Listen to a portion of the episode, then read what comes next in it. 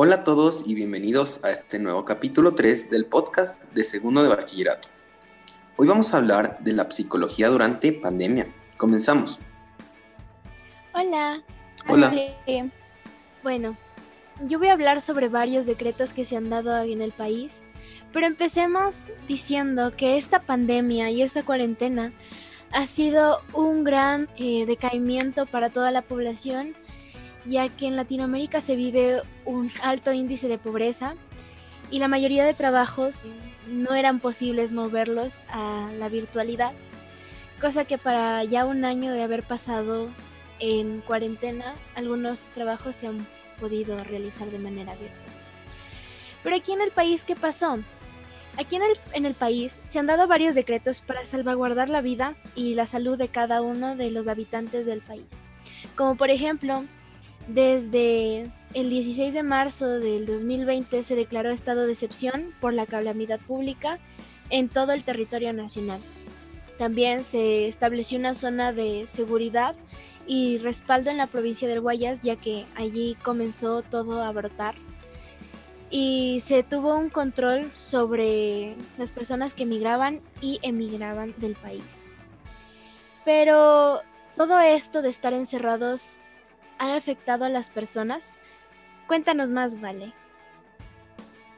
Eh, bueno, según algunas investigaciones, la población que más se vio afectada es la que rodea los 14 y 24 años. Si la población mundial de jóvenes y adolescentes en el mundo es de 1.800 millones, supongamos que la mitad se vio afectada. Eso serían más o menos 900 millones. Pero no solamente los jóvenes se vieron afectados psicológicamente, en cuanto a los trabajadores de salud, una gran parte de ellos fueron afectados por un estrés postraumático. Esto debido a que su carrera los expone al contagio y en caso de que ellos se contagien, a contagiar a las personas que los rodean. Si igualmente hacemos cálculos, en el mundo por cada 10.000 habitantes existen 13 médicos. Eso quiere decir que una gran parte del personal médico fue afectada. Por otro lado, las consecuencias psicológicas que dejó esta pandemia son muy graves. Se puede experimentar ansiedad y enojo a 4 y 6 meses después de salir de cuarentena. Esto en personas que ya padecían algún tipo de trastorno psicológico. Según la OMS, una de cuatro personas en el mundo tiene un trastorno psicológico. Esto quiere decir que el 25% de la población ha tenido consecuencias psicológicas graves a causa de esta pandemia. Entonces, Diana, cuéntanos, ¿ha existido algún rumor que ha llegado a influenciar a la gente sobre una posible cura casera? Sí, vale, este es el caso del dióxido de cloro y sus derivados, y su principal difusor, Andreas Kelker, eh, para la comunidad médica y científica este nombre no es nuevo, afirma el médico y divulgador de ciencia Ignacio Crespo. Al parecer antes se encontraba público el currículum este personaje y la formación profesional que él tiene no es en medicina, biología, química o alguna materia relacionada al producto que él defiende. Él es economista. No obstante, en muchas entrevistas y diversos lugares se lo presenta como científico o doctor. ¿Por qué? Porque él sí posee un doctorado, pero el doctorado es en medicina alternativa y biofísica natural. Pues bien, el problema surge cuando nos damos cuenta que la biofísica natural como tal no existe. La biofísica sí, pero natural no. Es más para distraer. También que la medicina alternativa es una pseudociencia, pseudociencia, o sea que es una afirmación o práctica que se presenta como científica, pero no es compatible con el método. Pero no es solo que las materias en sí no sean válidas, sino que el título de él no tiene validez académica, ya que la universidad que lo otorga es la Open University of Alpine Science, la cual es más bien una universidad que expende títulos comprados, que llegan a costar alrededor de 1.500 euros sin necesidad de una formación académica. Eh, si nos concentramos solo en Andreas Kecker, que de por sí no ha publicado ningún artículo consistente en revistas o portales científicos oficiales, eh, esto no va por buen camino. Él no es un científico.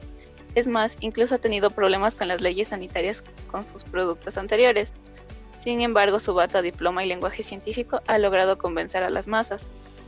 Pero bien, ¿y si a pesar de esta trayectoria tan turbia dio con un producto milagroso?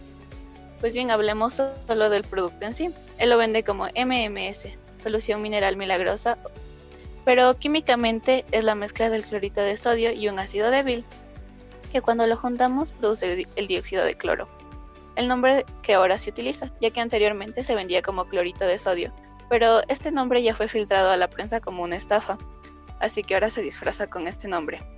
Esta sustancia termina afectando más que beneficiando a la persona que lo consume, ya que es un tóxico, sin importar el nivel de disolución. Es peligroso. Si esto no fuera suficiente, las cantidades que recomiendan estas personas como Clayker están por encima de la dosis recomendada, o sea, de la tóxica. Pero bien, para defender esto, quienes venden el producto suelen afirmar que los medicamentos también tienen efectos secundarios, pero hay que recalcar que estos tienen estudios que respaldan los beneficios que superan a los riesgos, pero el dióxido no cuenta con ellos.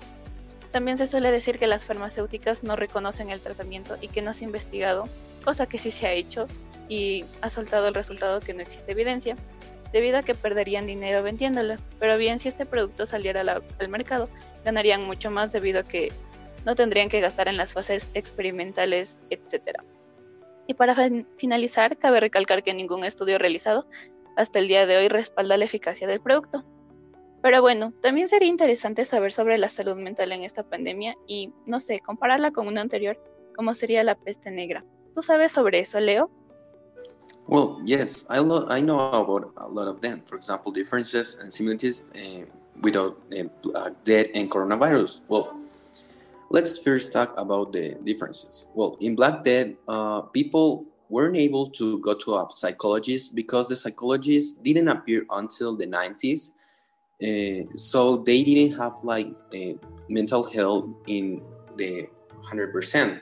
But in coronavirus, in this pandemic, there is the possibility of have a therapy with a specialist uh, on internet, for example, on our phones or, or computers. So they uh, we can have a good mental health and also we can speak with people uh, without needing be physical, physically with them. Well, the similarities are probably um, uh, the depression because, for example, in Black Death, also in coronavirus, if someone uh, has a family, for example, grandpa, grandma, and they uh, caught the virus, they probably um, die, and this the person, the family of them, will catch a big depression, and in the worst case, they will uh, think to suicide. So probably those are the similarities in both cases. Bueno, espero que les haya gustado mucho este podcast y les haya servido para informarse un poco más. Y con esto vamos a concluir el podcast. Bien recuerden cuidar su salud mental, no se automediquen y tomen agüita.